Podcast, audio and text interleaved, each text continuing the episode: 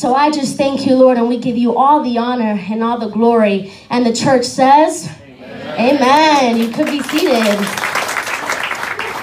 So I'm going to have you quickly turn with me, very ironic, but to the book of Genesis. And if you could come with me to chapter 6, verse 11, let me know when you're there. So we're going to read a little bit tonight. Usually I try not to do so many verses so that we're not reading here, but the Holy Spirit was pressing on me with this so tightly that I actually read this and had this since last week. And in the prayer, God reminded me of what, what, what I was doing last week, and God began to remind me of who He was.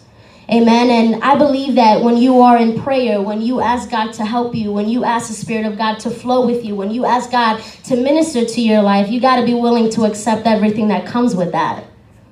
Because you see, we can't just pray and say, I'm going to pray, but I'm going to do it the way that I want to. If you ask the Holy Spirit to be invited into your house, to be invited into your life, to be invited into your path, you have to be willing to take different routes to get to where God has you. Amen. And a lot of times, especially with the youth, we get really uncomfortable when God tells us to go into a different direction. We get really uncomfortable when God tells us to do something that is out of the ordinary. Amen. So I want you to tell your neighbor tonight, and I want you to look at them and say, I'm in the making of something new. Tell them, I'm in the making of something new. Amen? Amen. All right. I'm going to start reading verse 11. And it says, Now the earth was corrupting God's sight, and the earth was filled with wickedness. God saw how corrupt the earth was, for every creature had corrupted its way on the earth. Then God said to Noah, I have decided to put an end to every creature, for the earth is filled with wickedness because of them. Therefore, I am going to destroy them along with the earth.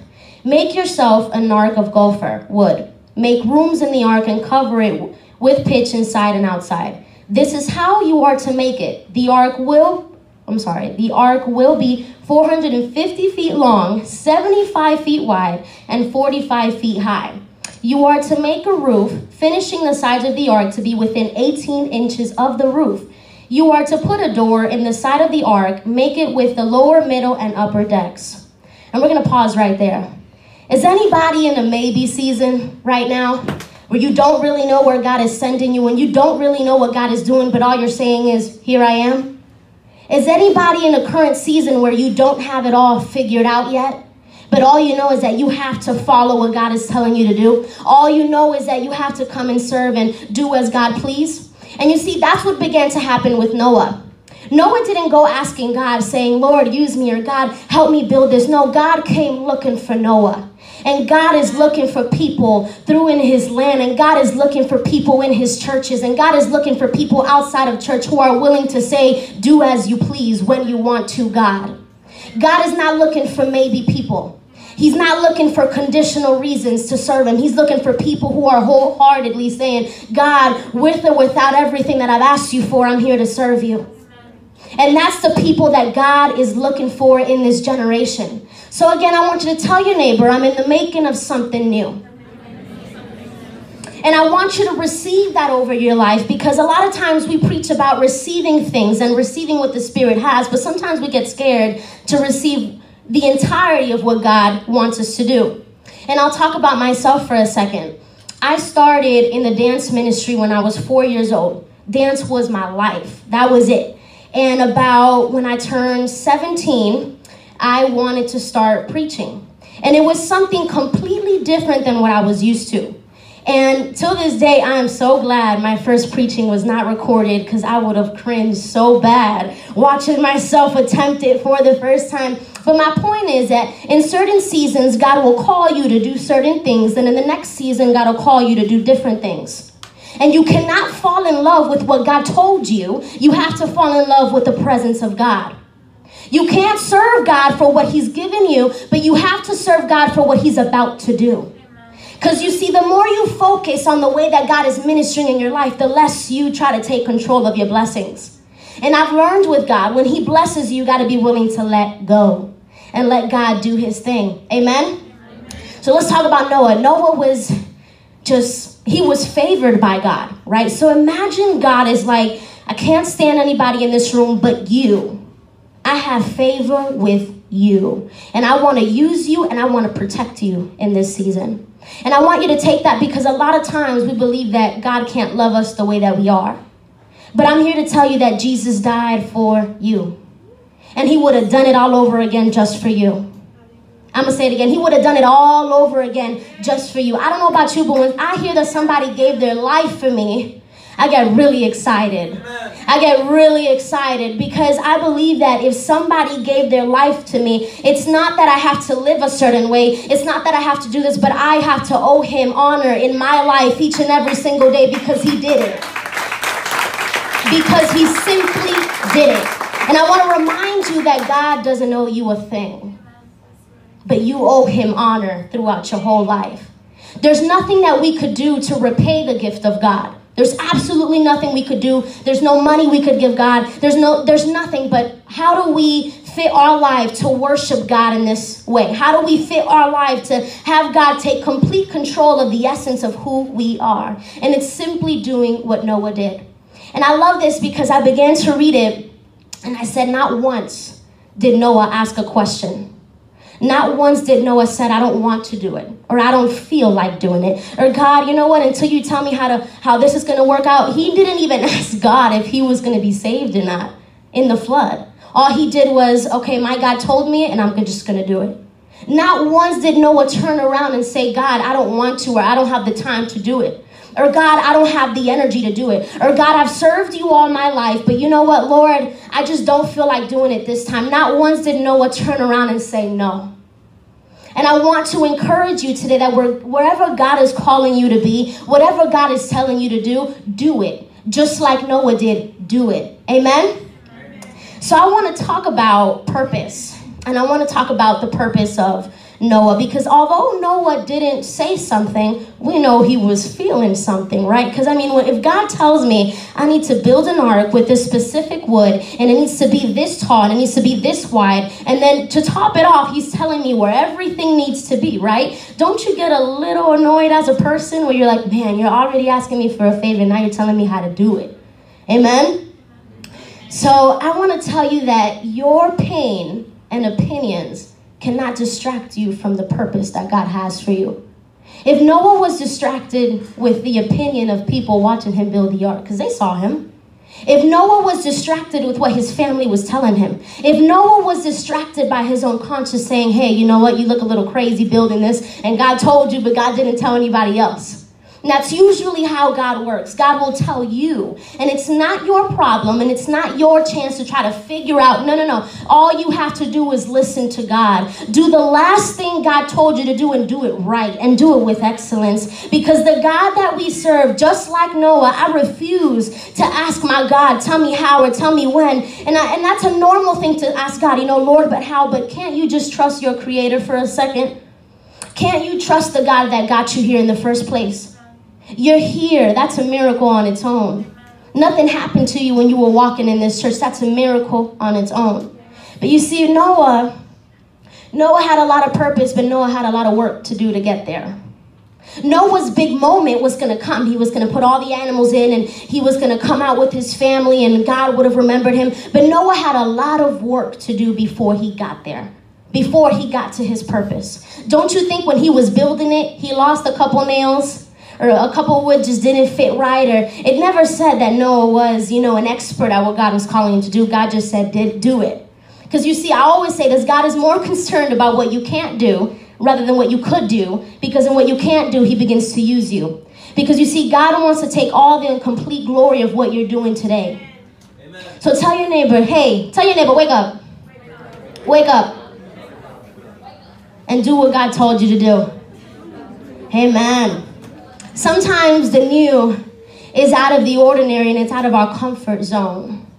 Noah didn't go to school for that. Nowadays, you would have to go to school, right? Imagine you try building this huge ark. I mean, the police would begin to show up at your door and say, hey, hold on, do you have permits for this? Do you have a license to build this? But no, back then, you see, God used whoever He wanted to. Amen. And how many people have favor with God in this room? Amen. Who has favor with God? I'm very confident that I have favor with God. Amen. And if we go back to the reading, I want you to look at the verse where it says, The ark was 450 feet long and 75 feet wide and 45 feet high.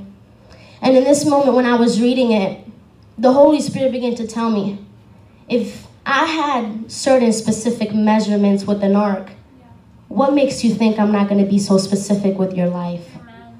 If I was so specific with an ark, why can I not be so specific with your life? God has not forgotten about you. God has not forgotten about you. And if God was so specific with an ark made out of wood, imagine what He's going to do with us. Imagine what He has over your life. That's the God that we serve, a God that will tell you when and how and prepare yourself. He's never going to tell you when and how and just leave you standing. No, the Holy Spirit is your counselor, the Holy Spirit is your guider. That's who I'm preaching to you about. And there's nothing, there's nothing that I could tell you that I haven't lived through first. Because in order for me to minister it to you, I have to begin to live it. So I want to remind you that the God that you serve, if he was so detailed with, with just an event, a flooding, imagine how detailed God is getting ready to be with your life. But you see, in order to get to that detailed, in order to get to that work with God, God is looking for a yes and a yes in every single area of your life. God is not a conditional God. You don't tell God when to come, you don't tell God how to do it, and you don't tell God when to stop or to go. God is God.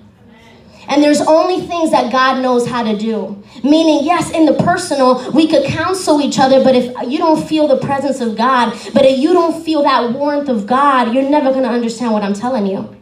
Because you see, in order for me to stand up here, I have to feel something different. I have to be convinced of who God is to come and talk to you about what He's doing in my life and what He's going to begin to do in yours. Amen? Amen? So I want to keep reading, and it's a long read. But God said in verse 17, He said, Understand that I am bringing a flood. Flood waters on the earth to destroy every creature under heaven with the breath of life in it. Everything on the earth will perish. And I'm going to read that again. Understand that I am bringing a flood. You see, Noah, we don't take the time to realize it, but Noah had a t- didn't have time to mourn what he was going to lose. Yeah. Noah was going to lose everything. The only thing God was protecting was, you know, his family, and that's cool, you know, and not that it's cool, you know, but God was protecting everything that he loved, but he was losing the earth that he was in. The earth that he was so comfortable. Tell your neighbor, he was so comfortable. And you already know where I'm going with this in order to want a different dimension with God, you got to begin to do different things. In order to go into the next place with God, you got to let Him flood your life. And what do I mean by flood my life? I mean, let Him wash out the people that you don't need in your life. Let God begin to wash out the, the thoughts that do not belong in your mind. What do I mean by a flood? Ask God to bring a flood into your life. That the only thing that's important is what stays with you. That the only thing that I need for the next season is what stays with me. That the only thing that God wants me to have is what stays with me. Let God flow and let God bring a flood so immense that the only thing that is saved is you, what's important, and your relationship with God. Because you see, in this ark, God began to have close communication with Noah. I believe it. He was the only one along with his family. And God had to have a complete communication. But you see, as youth, as people that we just love the culture, right? We love having, you know, so many friends and we love being in everything, but you can't have both.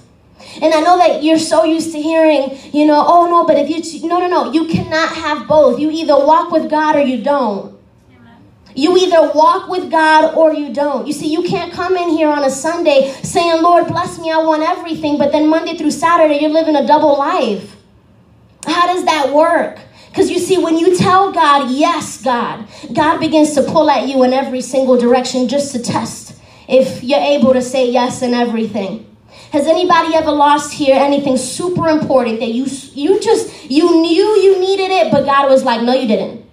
Has anybody ever lost something in here? Come on, raise your hand. I've lost. Has anybody, has anybody ever lost a person that you said, God, I can't live without them, and God said, bet. Bet, just give me a second. And you're left in a season when you're like, oh my gosh, you know, I put my identity into something that wasn't God. Or I put my focus into something that God didn't want me to put my focus in, and now you're left with the what now? And you look at heaven and you're like, man, I told you to use me. But I didn't know it was going to be like this. You know, I didn't know you were going to begin to move me into different seasons, into different things. But you see, that's what comes with comfort. And God doesn't want you to be comfortable because you can't be comfortable with the Holy Spirit because the Holy Spirit is changing even each and every single time. The Holy Spirit demands something out of you each and every single time because the minute that you get comfortable, you begin to lose the purpose that God has placed in you. The minute that you begin too comfortable with the calling, God begins to say, Oh no, remember who brought you to this, remember who gave you the gift, and don't forget about where you came from. Amen? So let's keep reading. And we're going to go to verse 18. And God says, But I will establish my covenant with you and you will enter the ark with your sons, your wife, and your sons' wives. You are also to bring into the ark two of all living creatures, male and female, to keep them alive with you. Let's take a second and let's think about this ark and every single animal, God says. Think about the smell in that room. And that's not a hotel.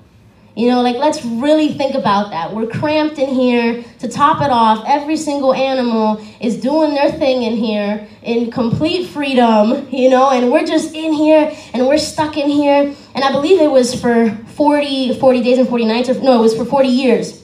I'm sorry, it was for 40 years. And I began to say, oh my gosh, God had Noah cramped in an ark with every single animal imaginable and he had him in there cramped. And Noah not once told God, Where have you left me? You have forsaken me. Why am I here? Why did you call me to do this? Look at how uncomfortable I am. Noah's servanthood towards God is inspiring. And if that doesn't inspire you, nothing is. Nothing is because to look at a man that was, you know, told by God to do, not asked, God told him. God didn't ask him, Do you want to do it? God told him to do it. And Noah was put in this place where it was so annoying to be in as, you know, a person. We hate getting into cramped cars. Imagine being in a place where it just, it's everything is in chaos. Because, yeah, the animals could have been held down by God, but mentally, what somebody goes through being put in a place where they didn't ask God to be in, imagine what that person is thinking. Imagine what that person is saying Has God forgotten me? Has God forgotten my purpose? Has God forgotten my family? So Noah was in this place where he didn't, I don't really think he wanted to be in there because who would want to be eating breakfast with, I don't know, a random animal, and then the next thing you have to take care of all of them. And it was just so much responsibility. And it was so much responsibility. You see, a lot of times we want everything that God has for us, but nobody's willing to carry the responsibility that God is telling you you need to carry. Nobody wants the accountability of serving God. Nobody wants to come in and every single time come and pray to our Father and say, Lord, with everything and with nothing, here I am. There's a lot of responsibility when it comes to being used by God. And I believe that I'm in a church where there's hungry youth for God, and there's people in here who want change, and there's people in here who are tired of, just like Noah, being in the same place for years, being in the same place for decades. And you're like, man, I just want something different. Man, if God were to just remember me, if God were to just, God will remember you, but in the appointed time. There's an appointed time for everything that we do because there is power in the making of something new. There is an appointed time for everything that we do because there is power in the making of something new. You're not hearing me. There is an appointed time for everything that we do because there was power in the making of something new. Because you see, I don't know about you, but if God is making something new in me, He has to break me to position me. He has to break everything I knew to reposition me for something new. Because you see, what's in the new, the old can't walk with me. The same faith I had last week can't walk with me. And I don't know about you, but I ask God to use me. I ask God to minister into my life. And what does that mean? That means that last week might have been completely different from what I'm facing this week, but I still serve the same God. You see where I'm going with it? You see, this week I could be going through something, and the next week will bring something else, but I serve the same God. Do you understand what I'm saying? This week you might have been fine, and next week they might tell you something different. But remind yourself, I still serve the same God every single week. I still serve the same God every single day. I don't care about what they tell me. I don't care about how they talk about me, but because of who I serve is who I'm serving. You see, when you begin to serve God, you begin to forget about the opinions of everybody else. Because if you're focused on God, so is your look, so is your mind, so is your soul, and so is your heart. And you see, we have a lot of people saying, I want to be used by God, but your soul is not connected to it. Or is there something that God is asking you and He's saying, until you give this up? Until you give this up, until you give up your peace. And you see, Noah had to had a lot to give up. Noah had a whole earth that he had to give up in order to be used by God. And not only that, he knew that God was going to destroy everything around him. He knew that. Because you see, God will tell you what he's going to do, regardless if you're on board or not. So God said, I'm going to have favor with you. So if we keep reading, let's go to verse 21. Take with you every kind of food that is eaten, gather it as food for you and not for them and Noah did this. He did everything that God had commanded him. He did everything that God had commanded him. And you see, just like God appointed Noah to build this beautiful ark, think about it, it was beautiful, it had to be beautiful, this beautiful ark. And he said, I'm going to give you the impossible and you're going to do it.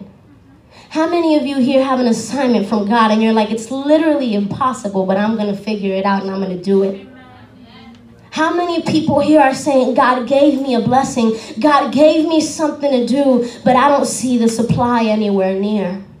Or God told me that I was going to be this, but I don't see anything around me happening the way that God did. And you see, the enemy will do that to distract you from your victory. And the enemy will begin to formulate these clouds around you that don't let you see. And just like, you know how you wake up in the morning and there's fog and it's kind of foggy and you can't really see, but you can still drive? It's the same concept. It may be foggy in your life right now. Maybe you don't understand where God is taking you. Maybe you don't have an answer just yet. But I promise you, if He said it, He'll do it. If I promise you that He sent you, He's going to figure it out for you. It's not your job to figure figure out the when and where. Your only job is to serve God. Your only job is to give Him the glory. Your only job is to say, me aquí with everything that I am. That is your job. You are not God. And the minute that you begin to think that you're God and that you need to have it all figured out, God will begin to throw away your agenda. And He'll say, Yeah, you had it all planned, but I got something better for you.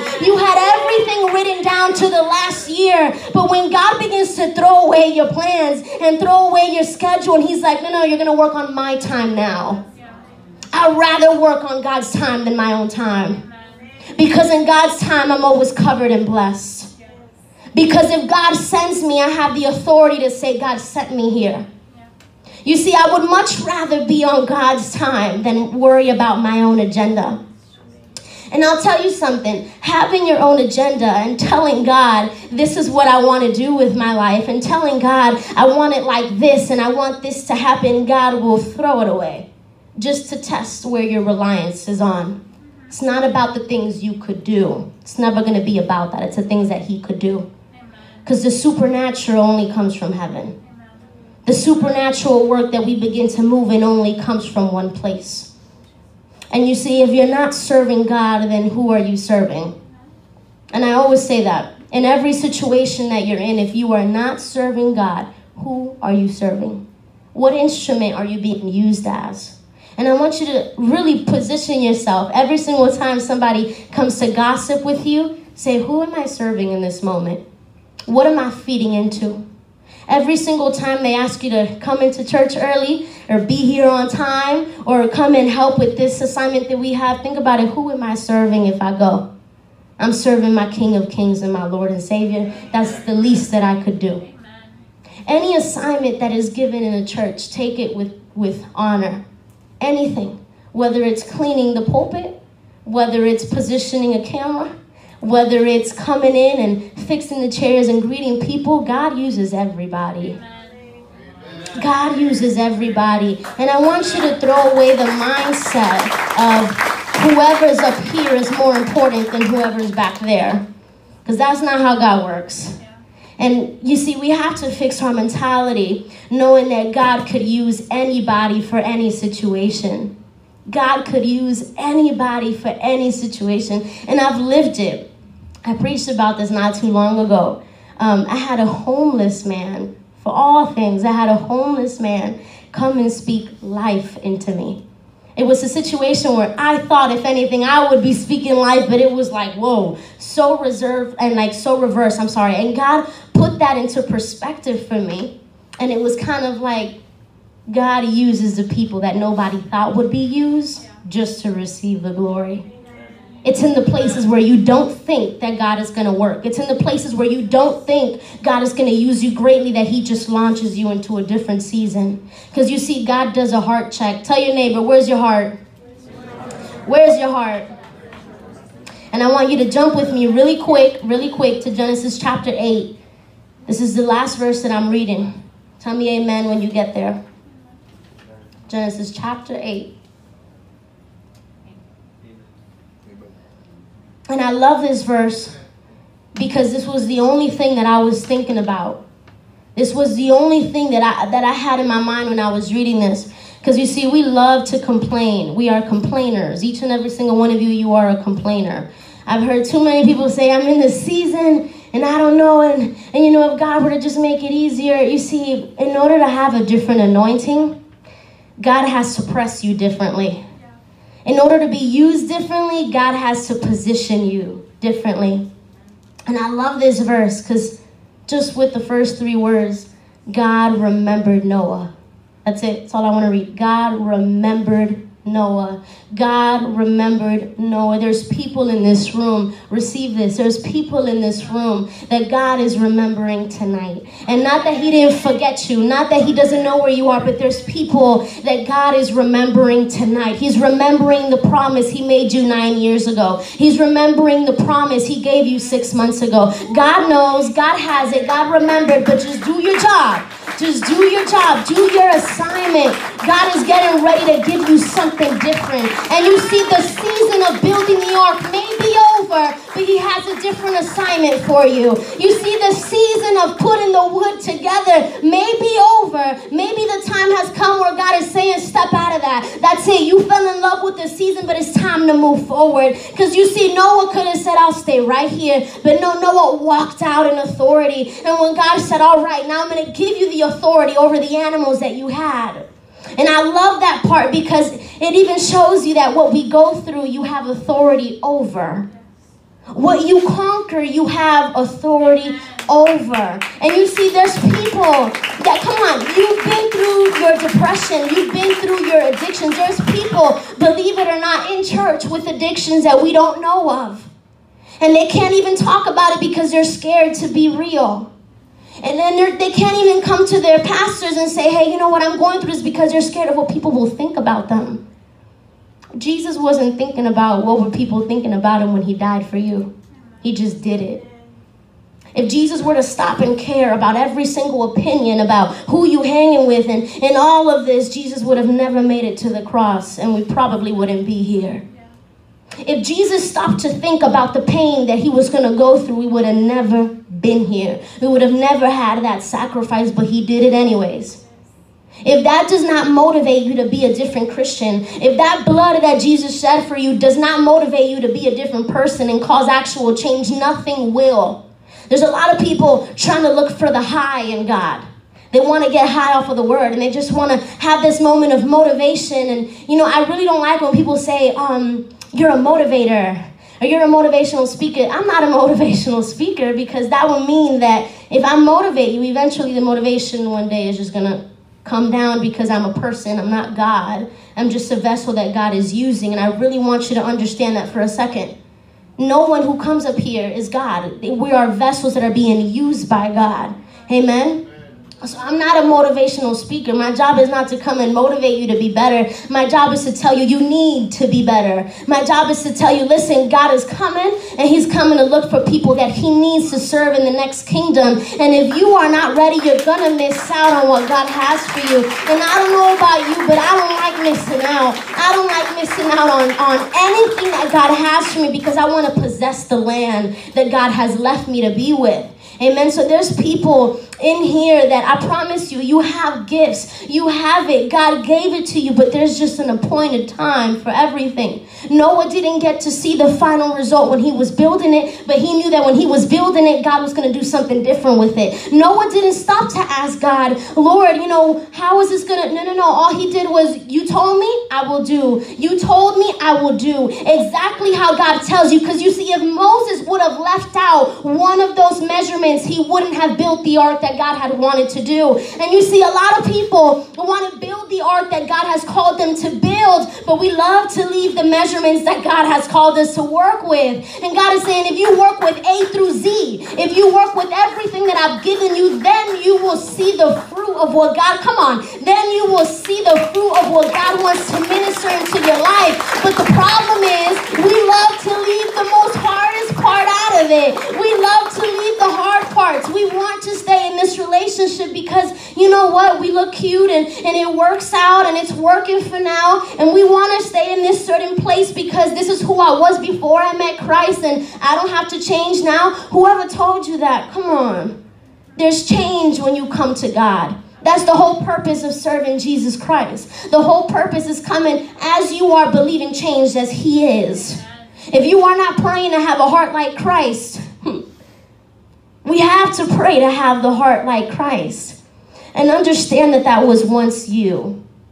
Because you see, when we pray for people, we love to be like, yeah, man, they're going through a really tough time. And God is like, you were going through that last week. The only reason why you're praying for them is because you went through it last week. The only reason why you understand them is because you were once them. And we have to be people. We have to be people just like Noah that are willing, that are just so willing to take everything that God has given us, to take every single measurement, to take every single detail and say, Lord, I'm here to serve you. I mean, how many people do we have like that in here? Say, Lord, I'm willing to serve you. Come on, heaven is looking down on you and they're seeing you clap and do your thing.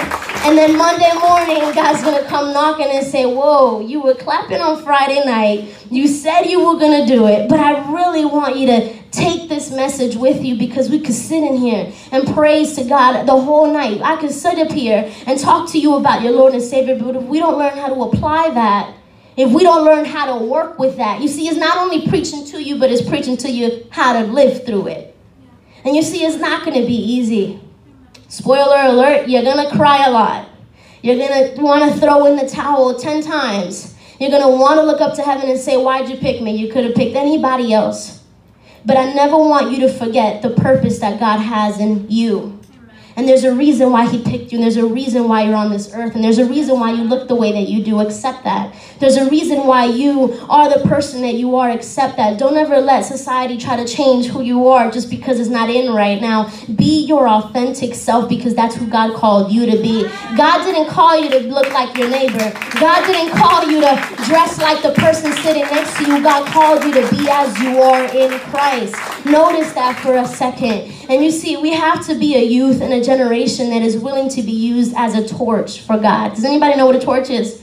You know, when they like light it up and they light up the next direction for whoever's following, that's who we have to be for this generation. And I'll tell you what, times will get worse and worse, and people stress about it all the time. Oh, this generation is asleep. No, there's a few people in this generation that's asleep. But there's a few people who are still pressing into the Word of God. There's churches that are still pressing into the Word of God. There's places where you walk in and you feel the holy presence of God. It's not everybody, but you can't focus on everybody. You just got to focus on what God called you to do. Noah didn't try to save anybody else. Noah didn't want to focus. Noah didn't even ask about his family. God told him. God said, Yes, you could bring your family. It's just going to be you, your sons, your wives, and your sons' wives. And from there, you'll multiply. From there, you will see a different generation. Yeah, Noah didn't even have time to ask God the why and the when. He just said, Hey, I'm here. And that's why I believe he had favor with God because we want to be used by God so greatly, but we're not willing to be put through the fire. We're not willing to survive after the flood. And I don't know about you, but if you're in a flooding season where everything, everybody has walked out, where everything that you thought wouldn't happen began to happen, I promise you there's something greater coming.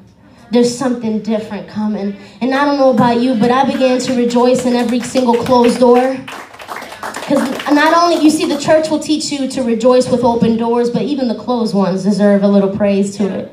Even the ones that God says no, that deserves praise because you never know what God is saving you from. And if God truly wants to give you the desires of your heart, He knows you better than you know yourself.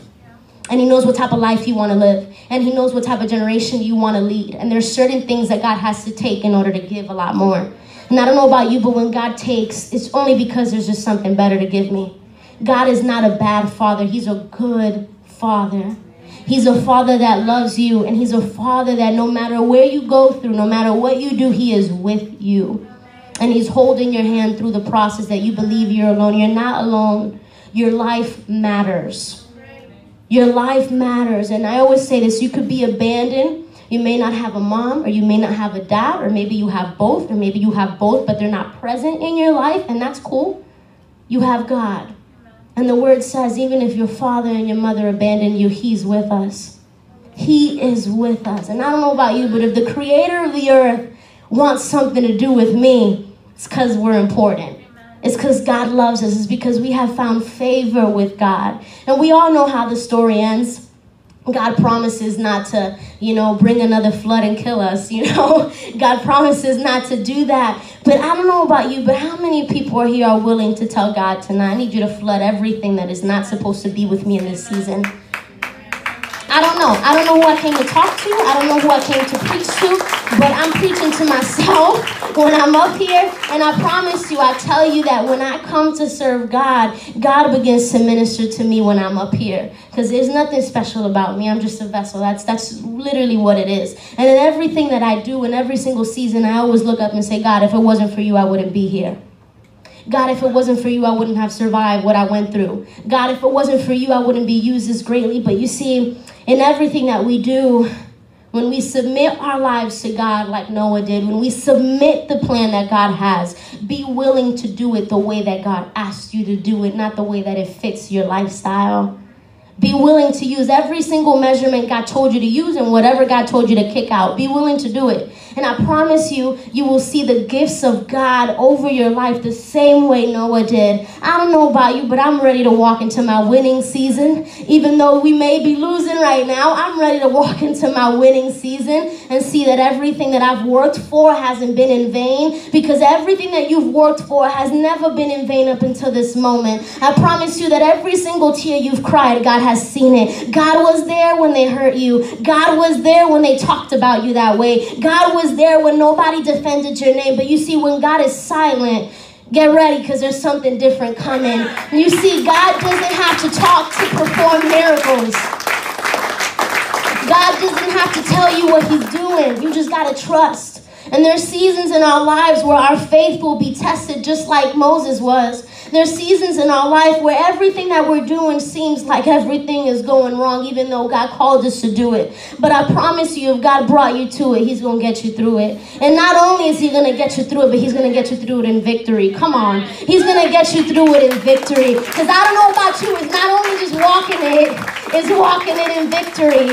It's not only living it, it's living it in everything that God told me that I would prosper in. And I don't know about you, but you have to begin to declare that over your life. And I'm sure Noah did in that ark. And you may be in an ark right now, and it's been quite a moment that you've been in this un- in like this uncomfortable place, whether it's in your finances, whether it's in your relationship, whether it's in your own ministry, whether it's in your own family. Let me tell you something, the time of the ark to open is coming. And I don't know about you, but I'm ready to walk out of that ark. And I'm ready to walk into everything and possess the authority that God has given to me. But you see, we could only possess that if we follow the measurements that God has told us to build this ark and how God tells us to live while we're building it and while we're in it. Amen? If we could rise to our feet, come on. If we could rise to our feet and we just thank the Holy Spirit. And I really want you to take this time. This is, I always say this, the most important time of every preaching is what comes at the end. It's never the preaching itself because there's nothing that we could do, but there's everything that God could do. There's nothing that we could be used in if God is not in it. there's nothing that we could ask God to do if we're not serving God in the same way. Because in order to receive every single miracle, in order to receive every single plan that God has to receive in this life, to receive with everything that we want to receive, and you have to be willing to listen to your Creator. And there's people in this room, including me. I join you tonight. There's people in this room that you're in a season right now where you're you built the ark you're in the ark, but you have no idea when the time to get out of the ark is coming. And you're kind of in this blur where God is, you know, pushing everything out of the way, where God is taking and leaving left and right. And you're saying, what a terrible time to go through this season. What a terrible time to, you know, live through this right now. But there's a time coming where God is going to slow the waters down where God's going to let you park the ark that He has brought you in, and He's going to get you out of there, and He's going to let you walk into your victory.